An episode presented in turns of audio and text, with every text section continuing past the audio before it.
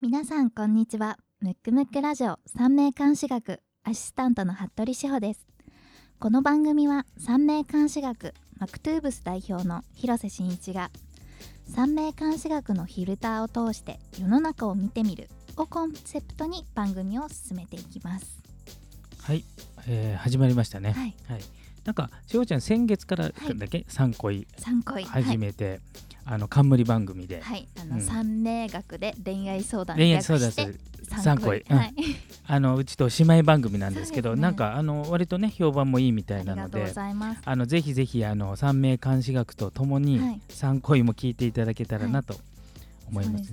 はあの三恋は恋愛に特化した。恋愛に特化してあと陽線だけ陽に特化し特化してるので、すごいわかりやすいあと思います。なるほど。じゃあ三名学習い始めの人とそうか、ですね。うん。あのちょっとこう復習したいなっていう人にはすごくいいっていう、はい、こっちの三名監視学ほど深いところ陰線は見ていないので。あなるほど。そはい。のちょっと手前でね、はいじゃあ住み分けがちゃんとでそきてる。うなんですよ。あの詳しいことを聞きたい人は三名監視学で。はい。わかりました。じゃあ頑張っていきましょうね。はい。はい、ここでヌックヌックラジオから2つお知らせがあります。まず1つ目この番組の配信日程ですが毎月第2第4月曜日の午後5時に配信します。そして2つ目この番組はポッドキャストで聞くことができます。iPhone や iPad をご利用の方は紫色のボタンを押し標準搭載している Apple Podcast でその他 Android スマートフォンをご利用の方は黄緑色のボタンを押しポッドキャストが聞けるアプリキャストボックスをダウンロードしてお聞きください。もちろん番組ホームページでも聞けますので皆様に合った聞き方でお楽しみください。それではスタートします。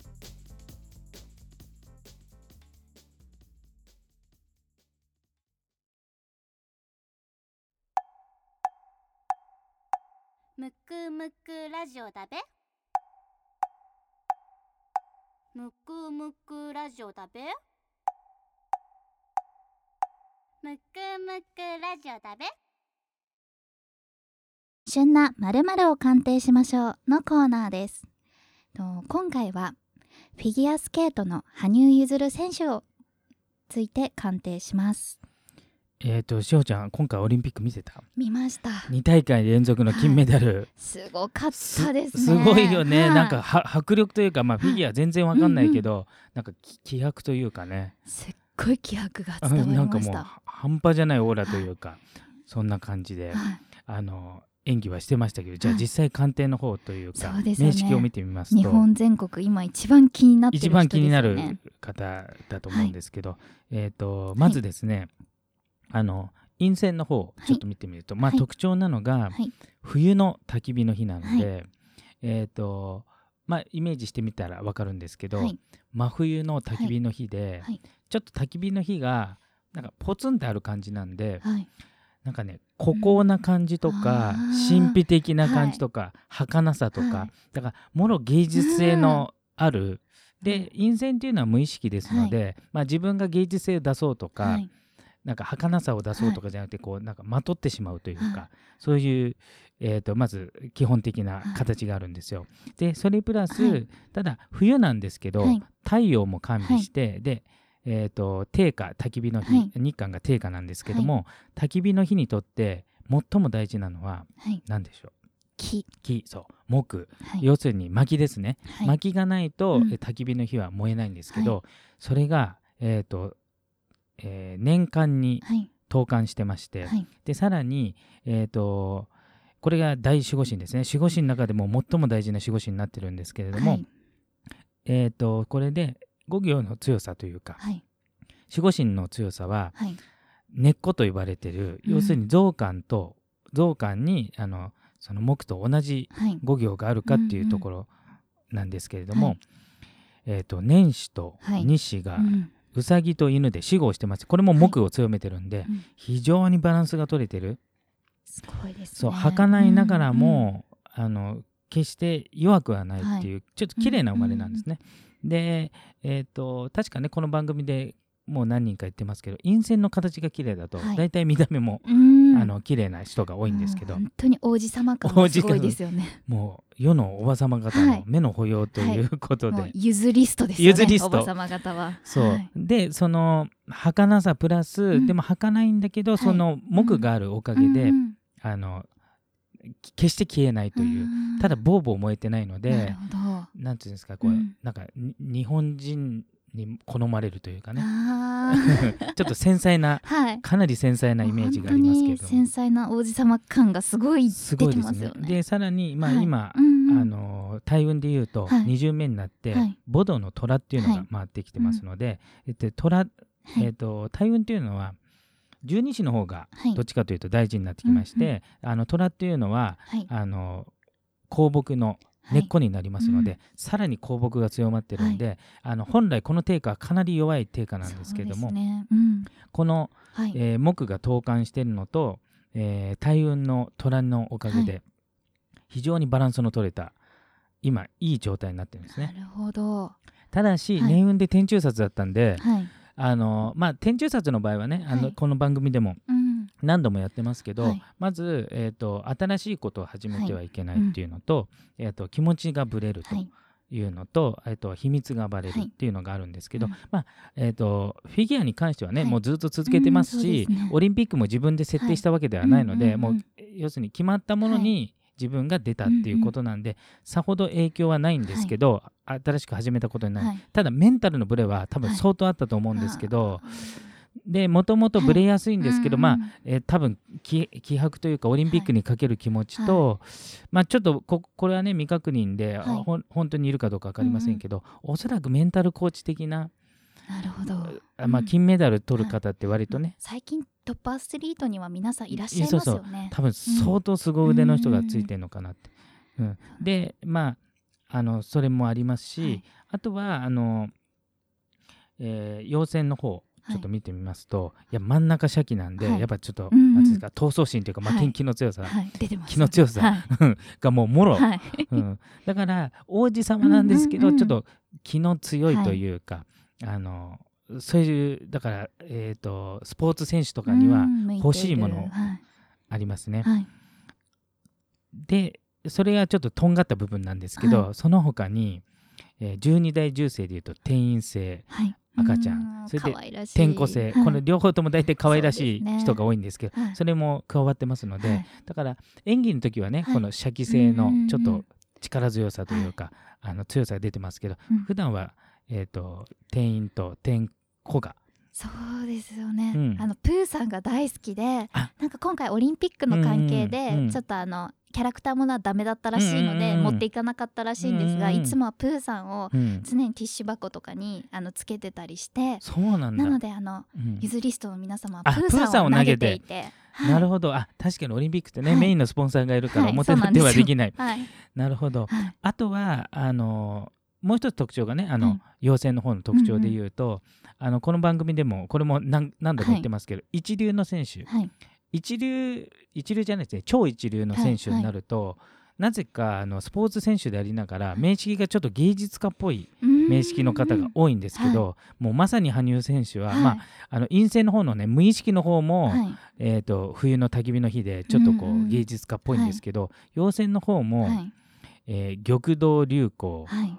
がありますし、うんあとは12代重星全部入れて大体未弱、まあ、最未弱に近いそうですね。未弱に近いものうんうん。になりますので、まあ、そういったものがやっぱり、えーなんですか感性が鋭いというか研ぎ澄まされているという。しかも社会人時代うん。のところに来てるのも転送性なんで、だ転送性いぶもう感性ですよね。感性が。だから悪く働くはい。とちょっとナーバスになりやすくて、うんうんうん。あのまあ人間関係でちょっと疲れちゃったり、うんうん。気難しくなったりとか、そういうことにはなりますけど、まあフィギュアの場合はね、はい。ちょっとチームスポーツというかこう自分の世界にこううん入っていくような感じなんで、うんそれにはすすごくはい。向いてるかなと。ただ日常生活においては、うんちょっとこういろんなうん。うんサポートがないと、ちょっとえー気持ちがね、うん。あのブレやすくはなるかもしれないですけどね。本当この生まれを見たからこそなおさらああやって表現力がすごい評価されているのはさすがですよね。本当にだから、はい。えっ、と、うん。なんかこうなんていうんですかこれ芸術点とかが加味されるような競技にはもう最も向いてるというか、すっごく高いですもんね、うん。世界最高ポイントいつも出すような、そうなんですよ。はで、えー、と三名学をね、うん。割と深くやってる方向けにちょっと言いますと、あのこの香木、いはい。えー年間の香木っていうのは大守護神になるんですけど、はい。青年中殺の中にあるんですね。はい。なので中殺の中にあるのでうん。本来は若干使いにくいんですよ。なるほど、なので、うん。この場合どう取るかというと、はい。まあ、僕なりにちょっと、はい。えー分析すると、うん。おそらく自分自身で、はいえー、とやるっていうよりもはい。ちょっと他力的っていうか多動的、はい。なのでこの香木っていうのは、はい。自分を助けるものなのなで多分周りに助けてくれる人があかなり、まあ、要するにチーム羽生状態で、はい。あおそらく、まあ、オリンピックの選手は大体そうだと思うんですけど、でそれが青年中殺なんで、はい。どっちかというと肉親ではなくて、えー、とあの血のつながりのない、はい。まあうんコーチだとか、うん。それがいろんな面でサポートしてくれる。へ多分そこに非常に恵まれてるのかなちなみにフィギュアもなぜ始めたかっていうのをちょうど私テレビで見てたんですけど、4歳年上のお姉さんがやられててそれで一緒に始めたらしいので自分でしたいというよりは兄弟の影響っていうあ多動的な感じですね、はい。はいうん、その場合はね非常にいいんですよ、あのこれ自分で使おうとするとやっぱ中殺されてるとアンバランスになっちゃうんですけど、はい。はい。うん、あとは、うん。えーっとですね、えーこれを見てますと、まあ、はい大運の方で言うとですね、一応20先ほど言った20代がボドの虎、はい。でこの虎っていうのは香木の根っこになるので非常にいいと、ではい。次のあの木戸のうさぎなんですけど、はい。うさぎ自身はまたこれも根っこになるし、うん。うん。木が強まるんですけど、ただこの、えー、と木戸自体がこはの守護神香木と看護をしてしまって、あー。香木がちょっと働きにくくなってしまうんですよ、はい。はい。なのでちょっと30代はうん。いろいろあるかなっていうのはありますね。であとは一応あの僕がはい。やってる三名監視学でね、あのうん。日主に日刊誌のはい。特徴的な意味はい。みたいなことをやるんですけど、はい。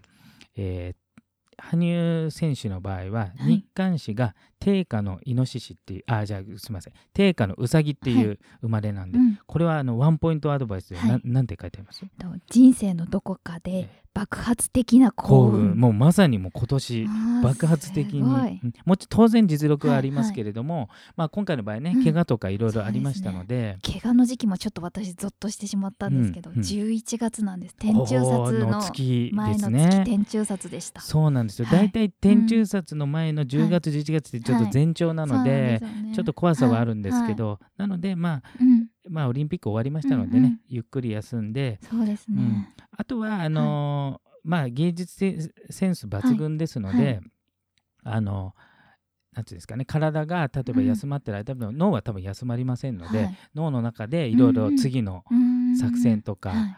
あのそういうイメージするのが、多分とても長けた方なので、まあ、そういう時間にされるのが。だからこそ、うん。あのなんでオリンピックではい。急に復活しても滑れたんですかって言われると、うん。今まで怪我は何度もしてて滑れない時期はあったけど、うん。やってきてたし思い描けてるからっていうふうに答えてる場面が多くて、えーもうね脳内、なんていうんですかん脳内はい。演技というか、い。なんかシミュレーションというか、はい。多分それは相当すごいものがそうなんですね。ありますね。他のフィギュアの選手たちはそれは信じられないって言って、うん。一日やっぱりやんないとどれだけ違うかみたいなことを言ってたんですけど、羽生くんは全然、なるほど、はい、まあこれも天性のものなんでしょうねこの名はい式見てても。うんでそれプラス、うんあのなんていうんですかねこの脳って例えば未来にも過去にも行けるし、うんまあ自由じゃないですか、はい。体がないから。なので多分あの限界までできるというか、うん。で体の場合はね限界ありますし、はい。あの羽生選手の場合はちょっと未弱なので、うんちょっと普通の方より若干ね、はい。体に関してはうんちょっと弱さはあると思うんですけれども、であとは多分、あのここから類類推すると、はい。い、ろんなものの飲み込みが多分非常に早いと思うんですよ。うん。脳の周りがすごく早いんで、うん例えば会話してても多うん分ね、何個も先に行っちゃうんで、はい。はいちょっと会話がちょっとちょっと宇宙人的に感じる方も出てくるかもしれないんですけど。あ なんかちょっとわかりますインタビューし ちょっと噛み合わないっていうかもう、んなんだなんていうんですか？うん。将棋で言うと、はい。何手か先まで読みながら、はいだからもう、えー、とインタビュアーが喋ってるところにはもういないみたいな感じの脳の構造をしているような感じですね。うんあとはもう気遣いの王子って言われてるぐらい、うん。気遣いがすごいって言って連日出てます。ということはあれですね、はい、相手が何を思ってるのか分かって、うん、その何手か先をもう先にやっちゃうっていう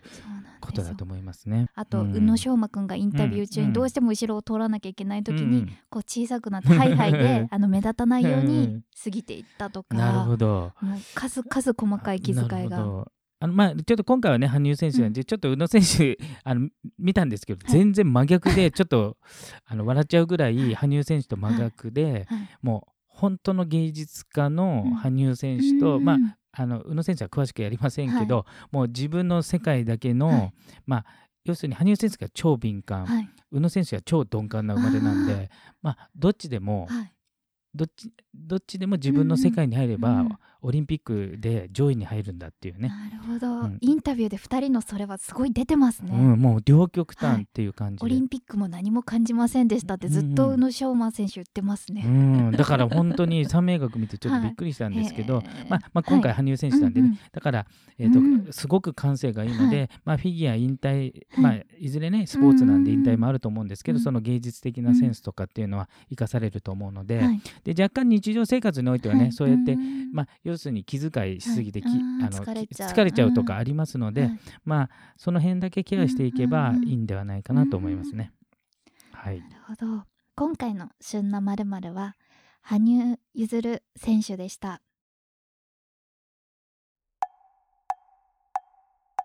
むくむくラジオだべ。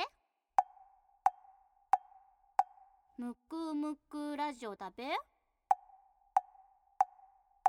むくむくラジオだべ。それでは大人気コーナーのリスナープチ鑑定です。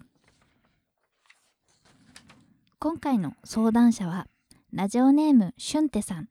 男性。質問属性。恋愛。こんにちは。想像以上に奥が深く会話の面白かったので。今では第1回から戻って全ての回を聞くくらいハマっています。これからも楽しみにしています。さて聞いているだけでは物足りなくなりついに鑑定を依頼することにしました。結婚をしたいと考えています。ただ今まであまり女性と付き合ったこともなくどうしたらいいのか分かりません。社交的な性格であるとは思っているのですがもしかしたら女性運がないのではと不安になっています。自分の性格と彼女を作り結婚するいい時期を教えてください。よろしくお願いします。はい、俊太さんありがとうございます。毎回聞いてくれてるっていうのもありがたいです。はい、しかもね、はい、あの想像以上にってことは、はい、あまり多分三名学わからない状態で聞いてはまっていったんで、なんかやってる甲斐があるなって感じですね。嬉しいですね。嬉しいですね。うん、じゃあ漢字の方、はい。えっと年間誌から、はい、えっと木戸の羊、定価のうさぎ、陛下のネズミ。はい。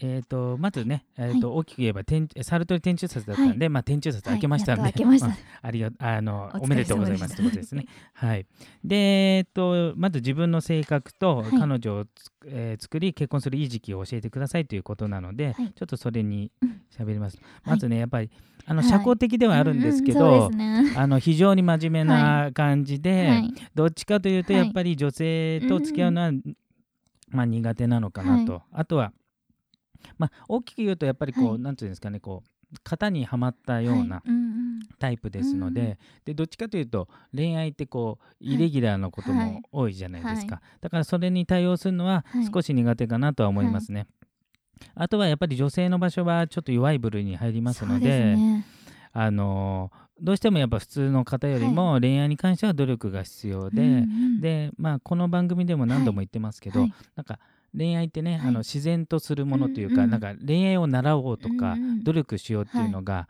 あまりないじゃないですか。はい、最近になってね婚活って言葉があって、はい。ね、あの結婚に努力する習慣ができましたけど、で今まではなんかそういうのはあまりなかったっていうことを考えると、ということはこの俊太さんの場合は、あのまあ年齢のこともありあの30代後半ですので、えー、とまずですね、恋愛自体がもともとちょっと弱めなんですよ。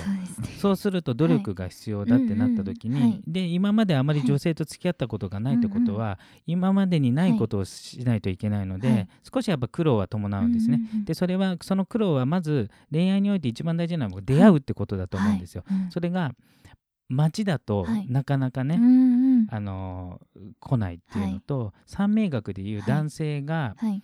えー女性異性のうん星っていうのは、しおちゃん何でしたっけ？男性六がゾン六六ゾン星ゾン四六と四そうですね。六星。六ゾン星と四六星、はい。で、えー、とこれが昔の中国の教えであるんですけど、うん。じゃあ六ゾン星と四六星っていうのは、はまあ、ちょっとこれ三名学してる人向けにもなっちゃうんですけど、これは自分から見てはい。国すっていう要するにやっつける、うん。アプローチをするっていう状態がうん。六ゾン四六なんで、昔の人の知恵として、はい自分から行かないとうん。恋愛も、まあ、ちなみに恋愛とお金の場所一緒なんですけど、はい。お金は手に入らないよっていう教えになってるんで、はい。まず受け身でいるとちょっとこれは難しいかなと、うんうんじゃあどう攻めるかっていうことなんですけど、はい。一つはやっぱり真面目な性格なので、12回あったぐらいで、はい。えー、とちょっと恋愛に発展するのは、はなかなかちょっと難しいと思うんですね。はいはい。なので、まあえー、とし一番いいのは職場とか、はいあの好きでも嫌いでもうん。何度も会ってしまう環境が一番良くて、はい。で結果的うに、ん。例えば俊太さんはなんか信頼できるなとか、はい。あのうん。結婚したいなと思うよううん。な環境が一番いいんですね。うんうんでただ職場にいないのであれば、あの例えば、うん。長期的はな趣味、はい。えー、と毎週週1回とか、月にうんうん23回、はい必ずはい。誰かと会わないといけないよううんなところで作るのがはい。いいかなと。あその場に女性がいる習い事ですね。そうですね。もちろん当然そういうことになりますね。はいうん、でタイミングですけれども、えー、と今がすごく悪いわけじゃないんですけど、はい。飛び抜けていいのがはい。2021年なんです。来ますね。来ます。これね看護師号って言って、はい。60年に1回しか来ない、うん。はい。まあ、人生最大のモテ期になるんですよ。はい。それが2021年の2月4日からはい。2022年のはい。2月3日まで来るんですね。で、えっ、とこれはもちろん運勢上は一番すごいですけど、はい。やっぱりこの生物学上というか、はいはい。まあ20代とか30代の方がね、はい。まあうん。その異性からモテるモテないっていうとうんモテると思うんですけど、はい。運勢の中ですもう飛び抜けていいので、でえっ、と今年2018年の、はい。ですのでまだこう時間がありますので、うんうんそこまで焦らずに、はい。ここがまあ大本命なんで、はい。えー、と2021年に出会ってもいいしゴール結婚してもどっちもいい時期、はい。はいただリハビリみたいなことしないとい。けないですね、はいこの恋愛自体が多分 あんまりされてななかったと思うんで。リハビリなしに行くと21年すごすぎて対応できない対応できなくなっゃちゃうと思うんで,、はい。で今からはい。ちょっと女性と会うっていうのを習慣化する、ままたはその長期的にですね、そのパッと合コンとかではなくて、うんうんまあ、合コンもいいんですけれども、長くこう接触するっていうこと、うん。あとは、い。えー、と最初に言った通り性格がちょっと型にはまった形なんで、はいうん。ああまりタイプこういうタイプじゃないと嫌だとか、うん。要するにこの入り口のところはい。あの第一印象うん。をこだわりがありすぎると、ちょっとそれはまずいので、うんうん。要するに、えー、と最初が好きでも嫌いでも、はい。結婚する時に好きであればいいと思うんですよ、うんうん。なので出口の方が大事なんで、はい。はい。入り口はあの、うん。まあ、とりあえず、うん。あの会える人であれば、ちょっと候補に入れとくっていうのが一番いいと思いますね。うん、あとは、そうですね、えーそそうですね。あとはやっぱり、えー、六ゾン四六はい。三名学で、うんうん。それがあの男性から見て女性の星なんですけど、はい。はいこれを行為というか、はい。行動で言うとどう,、はい。どういうことになりますか？あの優しい。優しさなんですよ。はい。ということは、はい。女性運が悪いっていう人は、はい。大きく言うとはい。ちょっと優しさに欠ける部分があるんで、はい。努めても自分史上最大の優しさを、大事ですね。大事ですね。はい。で特に今志保ちゃんはね参考っていうもう恋愛やってますけど、はい。じゃあ女性から見はい。て男性の優しさっていうのははい。どういう時に感じますか、やっぱりあのレディーファーストに努めるとか。なるほど、はい。ちょっと大事にして、うんちょっと自分よりも女性の方をちょはい。っと優先するとか、はいうん、あとは話をよく聞くっていうのもいいかもしれないですね。それは大事ですね。大事なところですね。はい。うん、でそういうのをちょっと参考にしながら、ではい。2021年は非常にいいので、はい。楽しみに、うんうんうん。今からちょっとこうリハビリをしなちょがらっとずつ、うん。はい。やっていければ、あの素敵な恋愛はい。または結婚できるんではないかな、ただそのまま過ごしたら、はい。い、あのいくらいい時期でもスルーしちゃいますので、そうですね。うん、運はあなんていうんですかう運ぶって書きますので、動かさないといけないんですね、で女性が空から降ってくることはありませんので、はい。動いたらはい。いい時期だけど、はい。何もしなかったらいい時期であってもスルーしますので、じゃあ女性の多い習い事を頑張って探したりしてそうですね。行くのがいいですね。何ですかね女性が多いのって。お料理教室とかもどうでしょうか？意外とね、はい。男しかも男で料理なんてうん最高じゃないですか、流行ってます。じゃあぜひぜひはい。それを参考に、はい俊太さん頑張って恋愛または結婚、はい。えー成就してもらえたらなと思います、このような形でプチ鑑定を行っております。全員を鑑定することはできませんが、我こそはという方は番組ホームページにあるリスナープチ鑑定専用フォームからお申し込みください。むくむくラジオだべむくむくラジオだべ？むくむくラジオだべ？